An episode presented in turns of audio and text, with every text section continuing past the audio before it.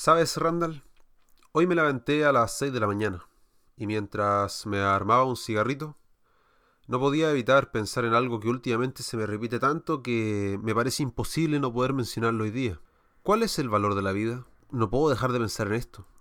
Últimamente nos hemos visto nuevamente enfrentados a la disyuntiva de cuánto es que vale la vida. Hemos visto muertes, presenciado violaciones, asesinatos, injusticias, soledad, hambre, dolor y depresión. ¿Y todo esto por qué? ¿Por qué continuamos viviendo todo esto y se nos repite constantemente, aún así siendo que nos llamamos desarrollados?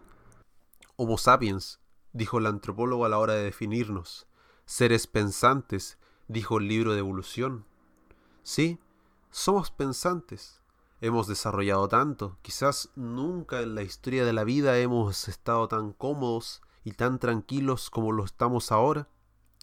De seguro cualquiera de nuestros antepasados hubiese dado lo que fuera para poder vivir un par de segundos lo que nosotros estamos viviendo, a un paso de llegar a Marte.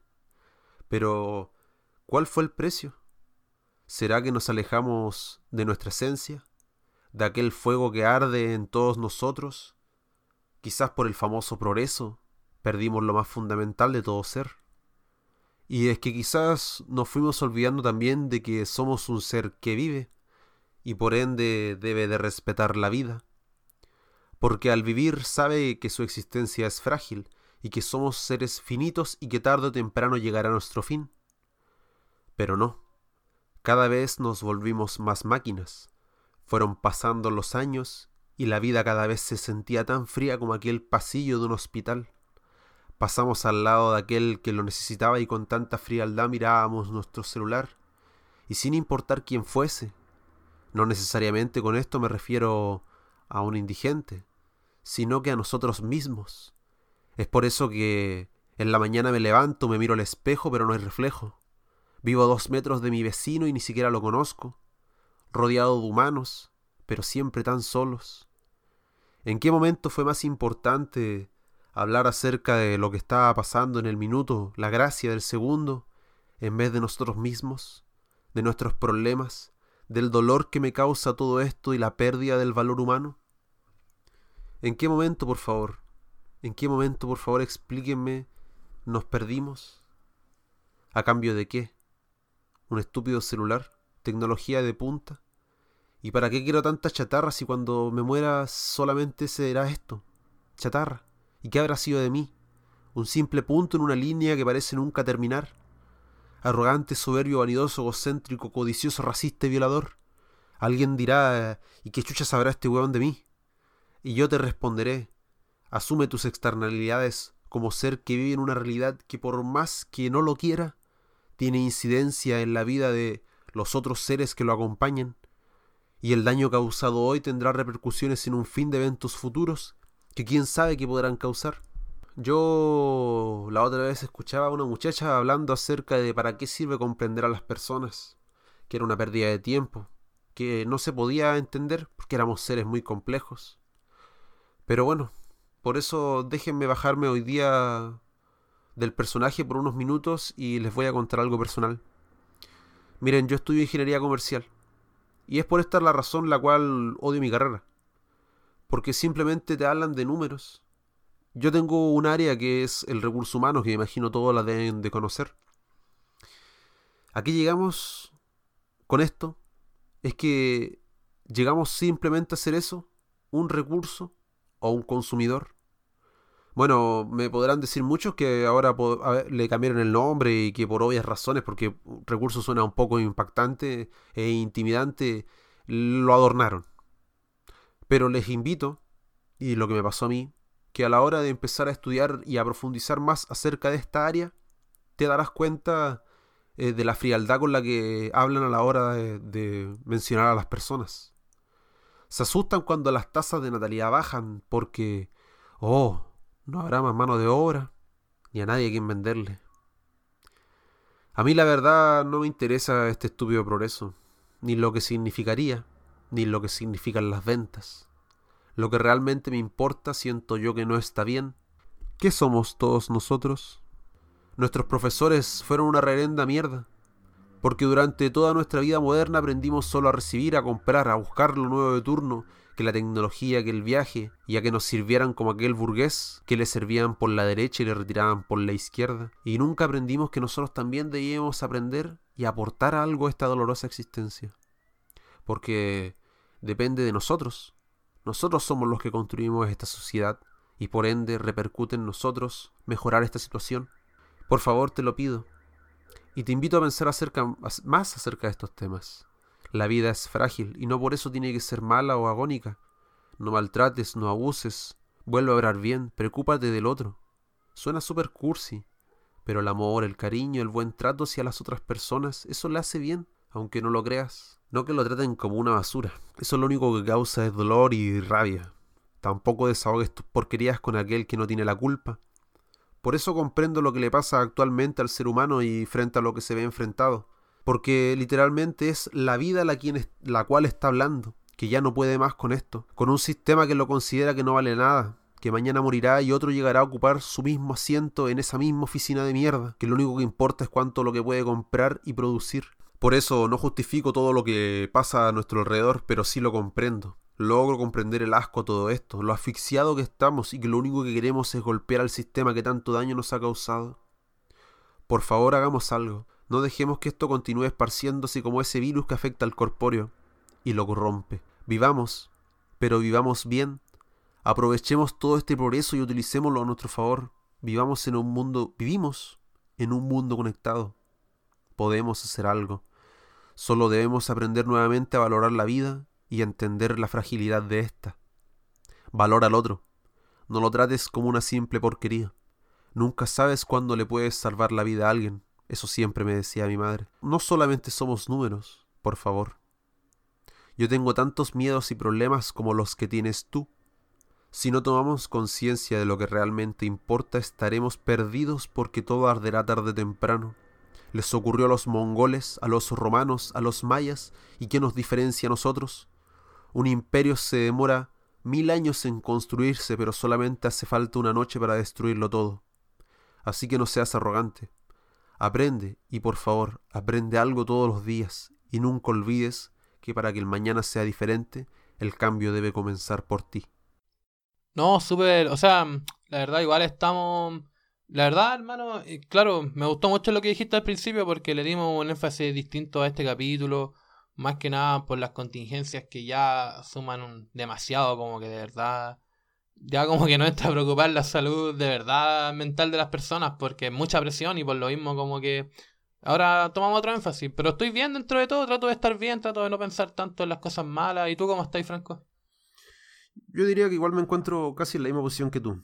Como neutro, como bloqueado, como gris, como, ¿cómo se llama? Como un pixie. Eh, Sí, es todo esto, todo esto es raro, todo lo que está pasando igual es, una situación extraña. Yo, bueno, la verdad nunca antes visto por parte de, yo creo que nuestra generación y y pucha, la verdad es que complicado, complicado ver todo esto y es difícil no que no te afecte mentalmente, por decirlo de una manera más simple. Y por eso quisimos, como dijo Randall, darle un énfasis un poquito distinto al inicio de este capítulo eh, incluso, incluso hablar de cosas, de mencionar, lo personal quiero mencionar eh, un cariño y un saludo y obviamente los respectivos, mi respectivo respeto hacia, bueno, las personas que quizás en este momento ya no nos acompañen, que quizás se hayan marchado por cualquier situación, eh, haya sido el virus o haya sido cualquier otra razón. Estos tiempos sirven para reflexionar, considero yo, y sirven para, como lo dijimos en capítulos anteriores, valorar lo que, lo que uno tiene y, de verdad valórenlo, cuídenlo y, en estos tiempos yo creo que lo único que nos queda es, eh, es eso, el cariño que podemos tener entre nosotros, creo yo. Claro, dicen que el amor es la energía más fuerte. sí, también, sí. No, más que nada yo creo, no sé, la verdad, para mí todos son héroes, así cada persona que está aguantando esto, aunque no lo crea, aunque piensa que... Claro, es que hay muchos motivos para pensar, como dijimos en el capítulo anterior, de que quizá la vida no tiene un sentido, pero ahora es cuando más se refuerza eso, quizá...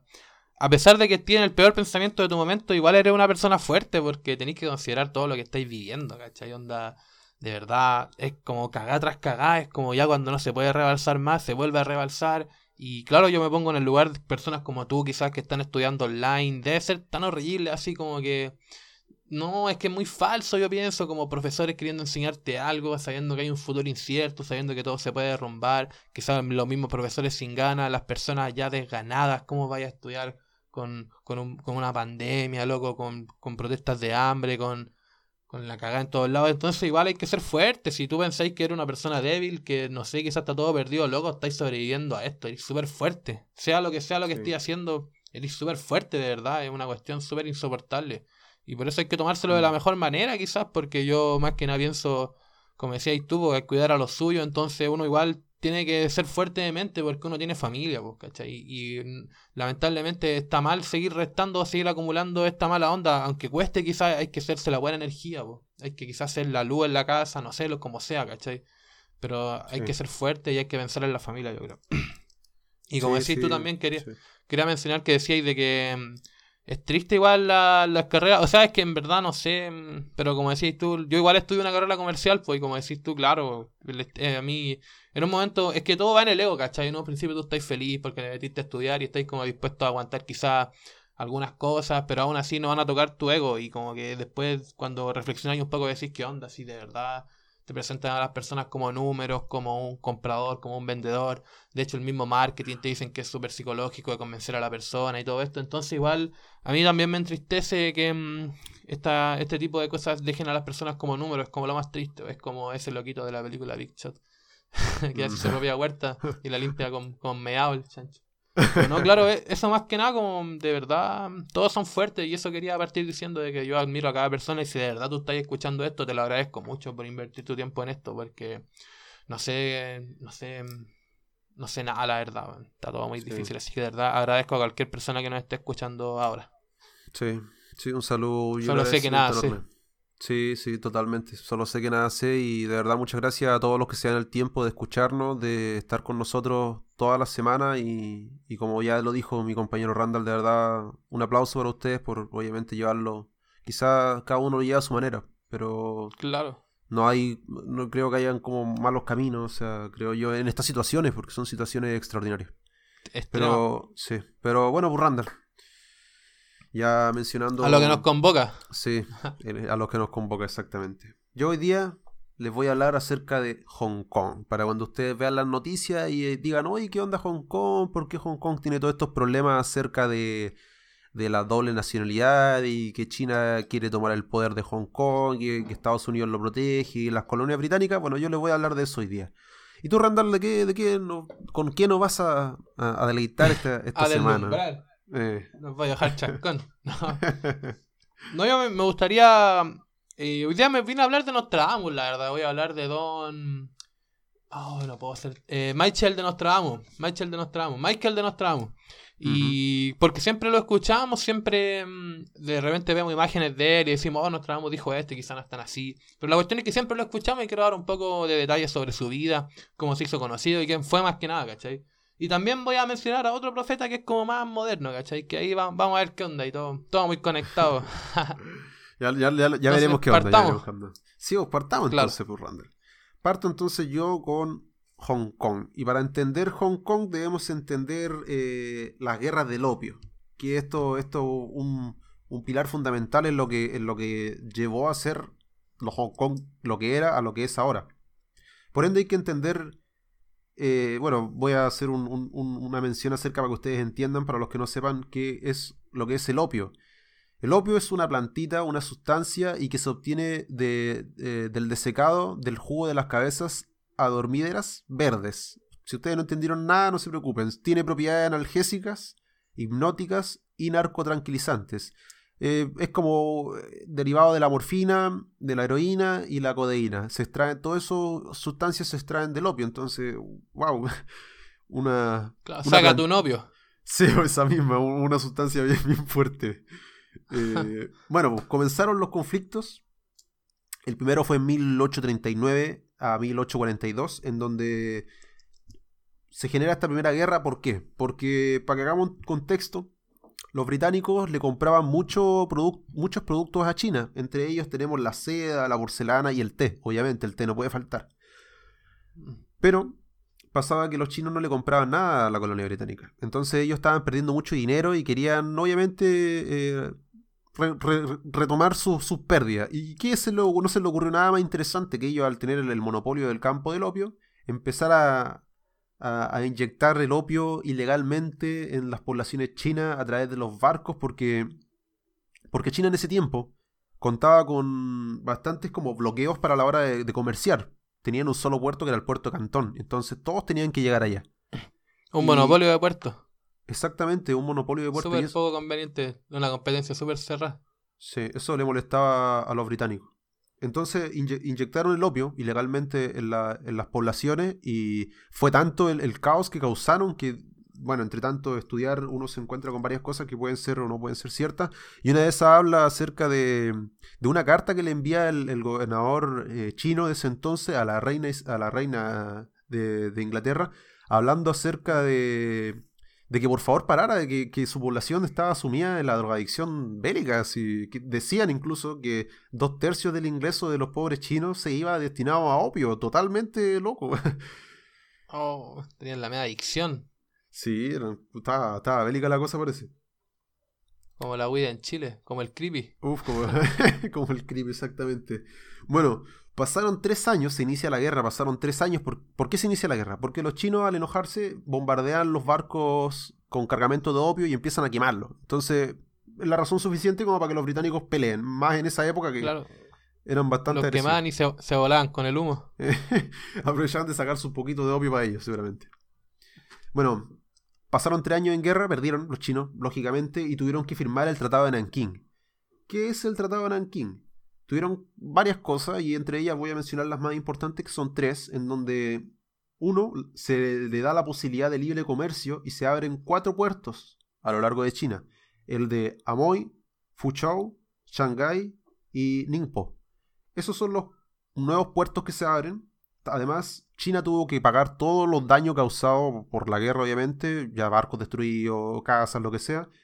Y además se le regalaba la isla de Hong Kong. Este es el punto más importante y es para que ustedes entiendan acerca de cómo fue que Hong Kong pasó a ser una colonia británica durante tanto tiempo. Después de esto, 14 años después, estalla la segunda guerra de, de, lo mismo, la guerra del opio. En este caso, ¿por qué? Porque durante ese periodo los, los británicos en este caso no respetaban muchas normas de lo que eran de lo que eran las colonias chinas y eso les causó un malestar. Por ende, eh, de nuevo empezaron a generarse tensiones entre estos y se declara la guerra en 1856, en donde los británicos buscan ayuda de diversos países, entre ellos Estados Unidos, Francia, Italia, de los cuales el único que los apoya es Francia. Y inicia la guerra, inicia, inicia con todo en este caso, porque es tanto el avance que ellos tienen que llegan incluso hasta Pekín y queman, queman completamente el, el, palacio de verano Zhuang Mingjuan. Ahí. Así que les voy a leer un extracto de uno de los, de los testimonios de las cartas enviadas por, por estos muchachos que, que estuvieron ahí en, en, esa batalla de la quema. Y la razón de, su, de lo que ocurrió fue porque, bueno, el tema de la guerra que ya había ocurrido por los, entre los chinos y los británicos antes de todo esto, las guerrillas, y además sumado porque habían tomado prisioneros. Y al encontrar a los prisioneros se dieron cuenta que literalmente eran como puré, porque eran prácticamente irreconocibles. Entonces esto molestó mucho al ejército y entraron con todo. Y entraron literalmente con todo y les cito.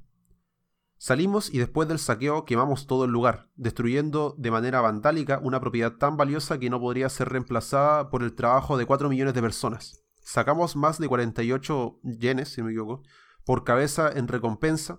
Me ha ido bien. La gente local es muy amable, pero creo que los grandes, la aristocracia, nos odian. Después de lo que le hicimos a su palacio, no pueden imaginarse la belleza y la magnificencia de los lugares que quemamos. Nos dolía el corazón al quemarlos de hecho, estos palacios eran tan grandes y teníamos tanta prisa que no pudimos saquearlos con cuidado. Se quemaron cantidades de adornos de oro al confundirlos con latón. Fue un trabajo terriblemente desmoralizador para un ejército y todo el mundo estaba loco por saquear. Eso es lo que dice un extracto acerca de...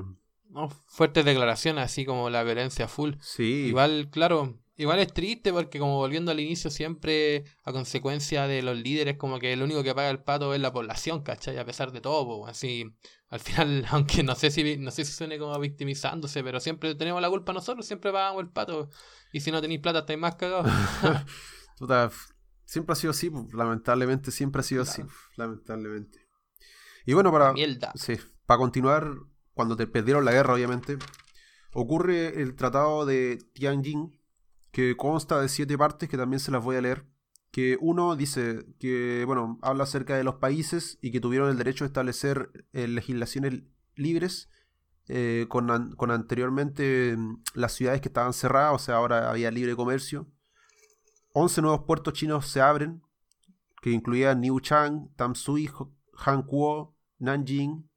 Estaban todos los puertos abiertos al mercado. Se organizaban el derecho de navegar libremente por el río Yangtze por parte de los barcos extranjeros, se garantiza el derecho de los extranjeros a viajar al interior de China por motivos de turismo, comercio o actividades misionéricas, se garantizaba la libertad religiosa para los cristianos en China, se imponía indemnizaciones nuevamente al Reino Unido y a Francia por el valor de 2 millones de daeles de plata, y se vetaba el uso de correos y documentos oficiales entre China y Reino Unido eh, de Gran Bretaña con el carácter Yi, que significaba eh, en idioma chino significa bárbaro. O sea, baneo absoluto. Baneo con Inglaterra. Absoluto, exactamente. El ban ban. Bueno, después de esto ocurre que los británicos luego de las guerras comenzaron a exigir más territorio porque por lógica era una ciudad en progreso y se empezó a expandir mucho. Y mucha gente se acercaba a Hong Kong, ya sean eh, británicos como chinos en este caso. En 1941 se invadió Hong Kong, los chinos invadieron Hong Kong en este periodo de la guerra mundial y tomaron el poder los, japoneses durante un par de años, luego los británicos lo echaron y lo mandaron para su casita. Después, en la época de Mao Zedong, que anteriormente ya lo habíamos hablado, muchos chinos se escapan de, sus países a Hong Kong. Entonces, por lo mismo, por, el tema del, del tiranismo de, este sujeto, y entonces empezamos a ver una, una, explotación en lo que es la población. Empezamos a entender por qué Hong Kong eh, literalmente hasta su último metro está ocupado. Eh, si uno visita, o, sea, yo nunca lo he visitado, pero si uno ve fotos, empieza a ver cosas o testimonios de otras personas, empieza a ver que todos literalmente están ocupados todos los metros. Pasa el tiempo, obviamente, y este contrato de arriendo que ellos hicieron por 99 años que se lo explico ahora, ocurrió en 1980, 1980, 1898, disculpen, que donde los británicos obtuvieron un contrato de arriendo de 99 años sobre los nuevos territorios. En este caso, después de esto, pasaron los años, como si nada, la gente vivía tranquila y empezó a acercarse la fecha, obviamente. Y eh, se reunieron en ese entonces el gobernador Murray, que era británico en ese caso, y con Deng Xiaoping en 1979 y negociaron eh, la Declaración Conjunta Chino-Británica en 1984, en la que el Reino Unido acordó transferir la colonia de 1997 y China, por su parte, garantizaba los sistemas económicos y políticos de Hong Kong durante 50 años después de la transferencia. Acá nace esa palabra que yo creo que todos han escuchado, bueno, si no, que se le denomina Hong Kong un país, dos sistemas. Bueno, el 1 de julio de 1997 Hong Kong fue transferido a China después de 156 años de dominio de la Unión Europea. Acá ya. Eso sería. Cuántico igual yo no tenía idea, weón, de que Hong Kong había estado en manos europeas. Ese dato está súper bueno, weón. Sí, yo conocía algo antes de esto, conocía algo acerca de Hong Kong, pero no era mucho lo que tenía, lo que conocía al respecto. Yo pensé que, que, ellos habían conquistado Hong Kong desde un inicio, pero no fue así, Eran colonias chinas que. Oye. que derivaron, ¿sí? Pero por eso se dice Hong Kong dos sistemas, ¿verdad? Por el tema de lo europeo y de China. Exactamente, porque mantiene el ah. capitalismo de, de, la Unión Europea y mantiene el comunismo también, ¿cachai? Es un país, dos sistemas. Ya, ya, ya, claro, claro. Igual se ve reflejado hoy en día eso, está súper bueno, está súper bueno. Sí, pues todavía. Corre peligro, la verdad. Según Donald Trump, ahora que lo voy a llevar un poco a la actualidad para que ustedes, para contextualizar un poquito lo que está pasando. Donald Trump dijo un país, un sistema. A eso se quiso referir él y por ende, por eso él va a cortar, dijo, lo dijo, literalmente que cortará todos los lazos y privilegios con Hong Kong. Eh, a partir de la ley que ellos firmaron en 1992. Hay que entender también que Hong Kong opera mucho, muchas empresas de Hong Kong operan, eh, son, por decirlo así, estadounidenses o por otra parte, cualquier lado del mundo. Son más de 1.300 empresas, de las cuales está la bolsa de valores también de Hong Kong. Ustedes tienen que entender también que existe una ley básica, la cual se firmó con la declaración chino-británica que firmaron Deng Xiaoping y el gobernador Murray, que habla acerca de que Hong Kong tiene su propia moneda, que es el dólar hongkonés, o dólar de Hong Kong. Tiene una política propia de aduana, tiene sus propios congresistas y su propia policía. Ahora, con este tema de las 1.300 empresas, es lógico que con lo que está pasando ahora, que es que definitivamente Estados Unidos va a cortar lazos con, Hong Kong de una vez por todas, estas empresas van a tener que irse. Y aquí es donde nos encontramos con, con el activista George, Wong, que habla acerca de los impactos que va a tener esto, pero de los impactos necesarios, porque China se aprovechó del, del poder económico de Hong Kong por muchos años. Ahora, mm. Para que ustedes hagan una idea, en 1997 el 20% de la economía de China pertenecía a Hong Kong. La verdad es que con el tiempo Hong Kong ha ido perdiendo su, su, privilegio, su prestigio y ha bajado casi al 3%. Es por eso que quizás con todos estos cambios de, cambio de no es la potencia que era. Exactamente, ya no es la potencia que era. Y eso mismo va a traer eh, consecuencia a la gente, porque de esas 1.300 empresas, quizás se van 600, ya no se van todas, pero son 600 empresas. Mm. Son 600 empresas que albergan gente, vida humana, familia. Gente con trabajo, gente que pierde su trabajo. ¿Y ahora por qué? ¿Por qué pasó todo esto con Donald Trump? Porque hace unos par de días atrás, eh, la gobernadora Carrie Lam, que a nadie le cae bien, hasta donde yo lo tengo entendido, bueno, y por lógica razón hizo lo que hizo, aprobó la ley de seguridad nacional. Si uno igual está inserto en el régimen, yo creo que te quedan pocas posibilidades de negación, la verdad, que, quieren que les diga. Y la ley de seguridad nacional, les leo textual lo que dice, un párrafo, Aplicaríamos todos sus esfuerzos para dirigir y apoyar a la policía de Hong Kong para detener la violencia y restaurar el orden, desplegando el uso policial y el uso de la fuerza. Y ahora les voy a hablar algo pequeño y con esto termino acerca de Hong Kong.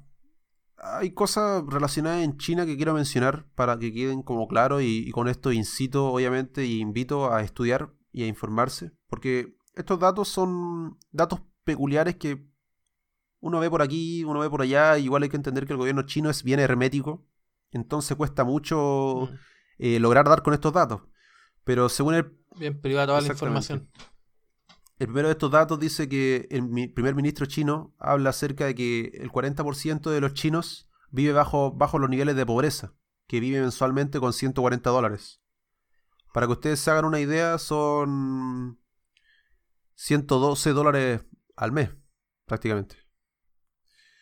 Ya, y bueno, eh, para que ustedes hagan una idea, y la deuda del, Fondo Monetario Internacional dice que China está endeudado al 300% de su PIB, que entre comillas sería un 15% de la deuda mundial.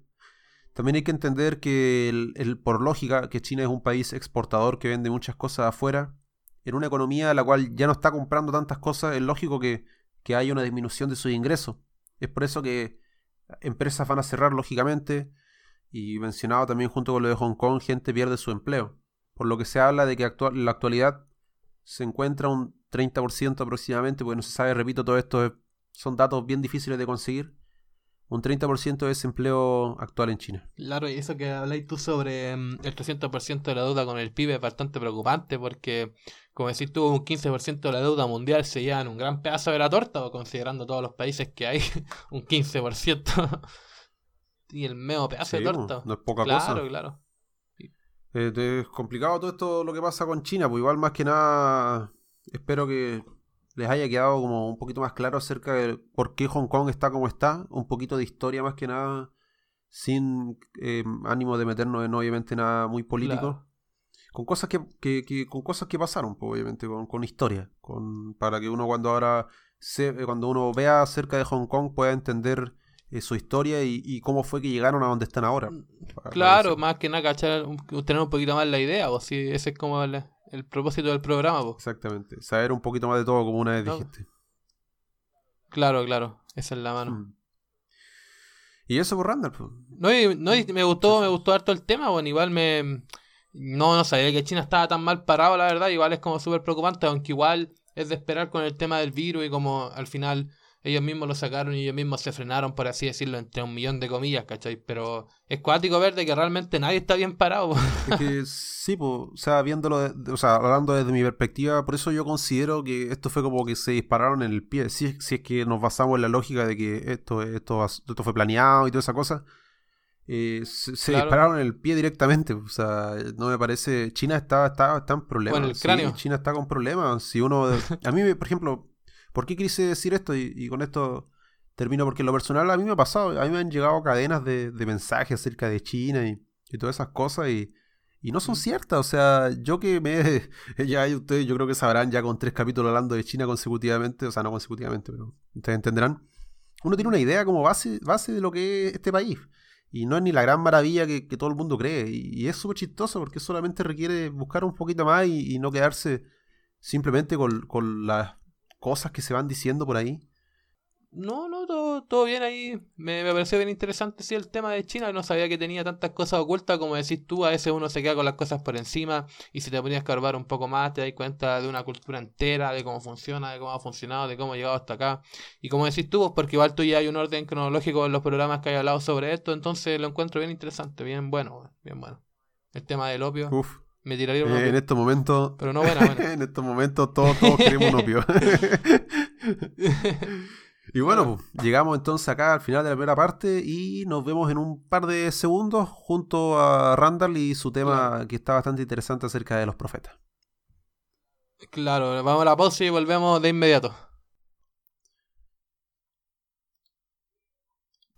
Las profecías son bastante conocidas a lo largo de la historia en varios lugares podemos ver profetas con cosas que son certeras. Por ejemplo, la Biblia está llena de profecías y algunas son certeras, así como algunas no. Y claro, ese es un tema igual un poco delicado y complicado de tocar, pero el tema es que igual se han cumplido algunas cosas de las que han dicho, pero así como también lo han hecho los Simpsons, pues, ¿cachai? Porque si nos vamos al plano de profetizar, de todos modos los Simpsons igual han sido grandes profetas, pues el creador de los Simpsons ahí y como dije en el capítulo con Don encima de tu hermana, si el tipo que, que hace los Simpsons se supone que es un profeta, imagínense por qué existe Futurama, no sé, son igual cosas locas que yo digo que se nos ocurren así, porque hay que ver igual las cosas de un modo más humorístico y no tomarse todo tan en serio, sino que relajado siempre, creo yo. Yo creo que por eso igual no, no me hago tantos problemas últimamente, pero también hay profetas bien conocidos, pues como por ejemplo, hoy, hoy vengo a hablar del más conocido de todos, del pez gordo de la profecía. Don, Don Michael de Nostradamus, pues. Y claramente, claro, eh, tú igual lo había escuchado harto, ¿no, Franco? Siempre sale, suena por ahí. Sí, pues siempre sale la sopa, tarde o temprano sale. Sí, pues. más aún en estos tiempos. Claro, y hace poco igual salió una, una profecía de él que decía en el año de, de los gemelos que el virus, bueno, esa profecía es súper falsa, porque eh, claro, como el, tipo es famoso, es re fácil pescar cualquier cuestión y ponerle su nombre. Ay, lo dijo amo Y no, pues no, si realmente esto es más complejo de lo que parece, pues, ¿cachai? Sus profecías no eran dictadas así tan explícitas. Y esto, de eso vamos a hablar ahora. De eso vamos a hablar. Vamos a hablar sobre amo Interesante, interesante. Dale nomás, dale. Pero antes de hablar de amo igual me gustaría hablar de un tipo que igual es considerado como un profeta, ¿cachai? Porque por la exactitud de sus profecías, que este loco es Steve Jackson este loco creó un juego que se llama el juego de los Illuminati, porque es un juego de cartas, po. Era el dueño de, esta empresa aparte.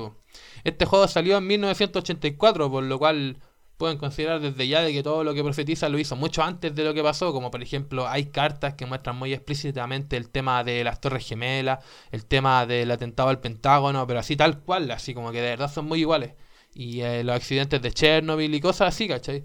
Y lo que pasa es que este tipo es que aquí hay una disyuntiva, porque claro, el tipo fue llevado al juzgado. Yo diría de que si tú, entre comillas, profetizáis una, cosas de estos actos, igual te van a investigar para ver si tenía algo que ver, creo yo, ¿o no? Porque si tú sí, no, totalmente. Claro, va a haber un atentado y hay un atentado, es como, este loco quizá algo sabe, vos, ¿cachai? Bueno, lo que pasa es que este compadre terminó ganando el juicio, pues. Y le obligó a, mm, a los estados, porque el, el Estados Unidos demandó a este tipo.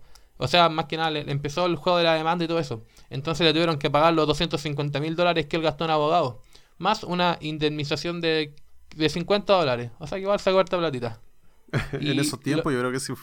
Claro, y lo, lo guático es que las profecías de estas cartas hoy en día se siguen cumpliendo y que más que nada lo menciono porque estuvo bien de moda estos días en internet, como las cartas y eso, entonces vale un poquito, no está malo cachar un poquito más, porque sé quién la hizo, cuándo fueron, porque uno cuando las ve dice, ah, quizás cuándo se habrán hecho, quizás esto qué es, dónde salió, bueno, el juego existe, lo podéis comprar por Amazon. Y eso, entonces ahora nos vamos directamente a Michael de Nostradamus. Nostradamus fue un hombre del siglo XVI. Él nació en el año 1503. Igual hay un par de cuestionamientos, es que esto es lo que pasa con todos los antiguos, de, todas las personas de la antigüedad, no hay exactitud muy puntual de cuándo nacen y cuándo mueren, pero hay estimaciones, porque yo sé que quizás puede estar equivocado, puede ser un poco impreciso, pero es porque son muy viejos con las fechas. Por eso no me la juego tanto con las fechas. Pero bueno, se dice que él nació en 1503 y murió en 1566 producto de un paro cardíaco. Él vivió en la zona sur de Francia. Bueno, nos trabamos en un principio, se, se, dedicaba, por así decirlo, a ser médico, ¿cachai? Pero entre muchas comillas, pues porque en ese tiempo no existía la medicina ni la ciencia que existe hoy, pues. Entonces, a este tipo de trabajo se les consideraba como yerbateros, pues. O apotecarios. Más, el nombre como ya más profesional es apotecario. Y como te dije, entonces estos tipos ya eran conocidos como médicos, pero al final sus cosas se basaban en hierbas molidas, en cosas alquímicas, químicas, y lo más curioso es que tiene algo de magia metido también, igual como que estaba la magia metida en la medicina por los tiempos, pues, ¿cachai? Sí, pues, es como, es como lo que pasaba con los chamanes en su momento, pues los chamanes en su tiempo, eh, yo creo que la evolución de los chamanes fueron los boticarios y la evolución de lo, como decís tú, y la evolución de ellos fueron los médicos. Claro, eh, claro, esperemos, claro, sí, pues. Algo así debe ser, pues. Porque, claro, en esos tiempos no estaba la ciencia. Y este era como lo más parecido que había a un farmacéutico, porque en esos tiempos no había títulos de farmacéuticos ni nada. Entonces era, era algo bien vago y hasta era mal visto, pues, ¿cachai? Lo que pasa es que eh, Don Nostradamus iba a estudiar en la Universidad de Avignon. Perdón por el mismo francés. Pero lo, lo mismo con chino, con el chino donde Los buenos internacionales resulta que, como dije antes, eh, Nostradamus iba a estudiar en la Universidad de Apiñón. Pero lo que pasa es que hubo una pandemia, las cuales eran bastante frecuentes para la época. Se entenderá también porque no estaba la tecnología que hay hoy y las cosas se podían prevenir menos. Entonces, mm, eh, esto frenó su estudio ya que la universidad terminó cerrando. Y hay que considerar siempre que en estos momentos, en este entonces, en los tiempos universitarios de Nostradamus, él no era una persona de dinero y entonces después se, se, intentó estudiar en una universidad que era mucho más prestigiosa, llamada Montpellier. Entonces, él hacer el ser yerbetero y estar en esta universidad no era bien visto, por lo mismo no, no pudo encajarse y no, no le funcionó. Y se dice que él hubiera estudiado una de las carreras que se estudiaban en ese entonces, como por ejemplo doctorado en leyes, o también tenía eh, teología, eran como de las carreras que más se estudiaban. Y claro, en ese entonces, como dije, él no tenía dinero, pero también él estaba casado y tenía dos hijos. Luego de una plaga que existe, porque como digo, eran, eran comunes este tipo de cosas, él pierde a su esposa y a sus hijos. Pero luego él se vuelve a casar. Y esta vez vuelve a tener, esta vez tiene seis hijos. Y lo que pasa con amo es que esto es lo que le, ha pasado a grandes pensadores en toda la historia y de hecho nos pasa a todos, nos puede pasar a todos, no hay para qué ser un gran pensador para que te pase esto, pero que son personas que dan voto en un principio porque están enfocadas en algo que no es lo suyo, como así nuestro amo era como con la medicina, que le iba mal, que era mal visto. Y entonces él empezó el tema de las profecías, pues, ¿cachai? Aproximadamente por el año el 1550 él publica un libro. Es que, claro, esto era un libro de almanaques. Vamos a describir lo que es un almanaque. Por ejemplo, hoy en día, de verdad, imagínenselo con toda la creatividad del mundo, porque me cuesta describirlo igual, pero un almanaque es como una hojita pegada en una pared con distintas fuentes de letra. En una, hmm. en una fuente dice la fecha, en otro dice el santo actual y una frase filosófica. Pucha, es como. Igual las que son como hoy en día los almanaques, los que eran antiguas, son como publicaciones de internet, por así decirlo, en la vida real. Eso se conoce hoy en día, porque antes los almanaques, ¿qué eran? Eran papeles que también tenían la fecha, pero estos papeles daban recetas de cocina, de medicina, por ejemplo, cómo va a ser un pay de limón, lo que sea, o como se, habla también de que en medicina cómo evitar la caída del pelo, cómo generar una erección para personas impotentes, etcétera. Hmm. Entonces, ¿qué pasa? Hasta para eso se adelantó el buen Claro, El buen ya estaba full. Entonces, mm, los almanaques, como yo digo, son papelitos que se publicaban, con fecha. Entonces, ¿por qué el, el Nostradamus saca un libro de almanaque? ¿Y en qué diferencian su almanaque a los demás? De que nos trabamos hacia almanaques con fechas futuras. ¿Cachai? Como que el loco no era como hoy día, no, este día va a pasar esto, ¿cachai? Así como que empieza mm, su profesión como profeta. Y eh, a, acorde de esto, él empieza a dedicarse a la astrología y se puso a escribir almanaques con fechas del futuro. Como dije, en esos tiempos los astrólogos se hacían conocidos por acertar cosas en el futuro, o por alguna predicción o recomendación, o como se dice, el voz a voz. Bueno, este voz a voz se le pasó a Nostradamus, pero con nada más y nada menos que con la reina Catalina de Dichi, de Francia. Y esto significa que igual fue la media publicidad para él, pues, porque a través de, de esta, por así decirlo, publicidad, empezó a amasar su fortuna. Bueno, eh, era, él lanza el libro, el libro de las profecías. En un principio habían 300 profecías, pero con el tiempo fue agregando más, ya que quizás estaba inspirado o quizás era un buen negocio, no sé. Uy, sí, en todo caso, le salía rentable. Claro, claro, te lo bien, no, mentira, no, mentira, nos trabamos, mentira, mentira. Entonces, este, este libro llegó a tener, como dije en un principio, partió con aproximadamente 300 profecías terminó teniendo 942 cuartelas, cuartetas, que son estos papelitos de los que hablé antes. Y una cuarteta es simplemente cuatro líneas vagas, ¿cachai? Sobre algún tema, pues. Y claro, eh, Nostradamus se pone a profetizar y empieza a cumplir cosas y resulta que Nostradamus profetiza aproximadamente hasta el año 3000, donde él pronostica el final del mundo y dentro de sus profecías más conocidas está como la llegada de Hitler al poder, el atentado a las Torres Gemelas, la muerte de Enrique II en un torneo de caballería, eh, los bombardeos a Hiroshima y Nagasaki. Y más que nada como que todas las profecías son como las mismas al final, como que son siempre coinciden entre los profetas, eso es bien curioso. Sí, eso también cabe mencionar porque si uno como que se empieza a meter, mira, yo no sé mucho de, profetas la verdad, pero si te, te empezás a meter un poquito en el tema, te das cuenta que salen a la palestra casi los mismos temas siempre. Eh, eh, habrán estado destinados, irán a, iban a ocurrir sí o sí, qué, loco. es curioso, es curioso. no, es curioso, es como muy curioso. Son las cosas más extrañas de la vida, en verdad. Sí, pues, totalmente. porque a primera leída las cuartelas de mm, las cuartelas carecían de sentido, y más que nada hay que mencionar de que Nostradamus se influenció mucho en historiadores de la antigüedad, en libros previos a su época, y se dice que él para poder profetizar se ponía en un estado muy puro con su mente y que se quedaba en paz esperando proyecciones hacia el futuro. Lo que pasa es que la precognición y la telequinesis son cosas que escapan de nuestros sentidos tradicionales, ¿cachai? Porque eh, tienen ninguna parte te hablan de esto. De hecho, por poco más estáis locos. Pero son cosas que en sí se supone que existen, ¿cachai? Así como la telequinesis se, se dice que se usó en la Guerra Fría para para seleccionar soldados gringos, para ver que si eran el tipo de personas que necesitaban, después para mejorar su fortaleza, etcétera. Y se dice que hasta hoy en día se siguen usando este tipo de cosas que desconocemos. Y algo bien curioso también porque, por ejemplo, ya, esto es lo que, ya, vamos, vamos al grano así, digamos que nos trabamos viajar en el tiempo, ¿cachai? Ya, digamos eso, digamos que ya, no sé, weón, el loco logró el viaje en el tiempo, digamos que es posible. Lo que pasa es que tú o yo, Franco, imagínate nos vamos 300.000 años adelante. Y ya, suponiendo que el mundo nunca se acabe.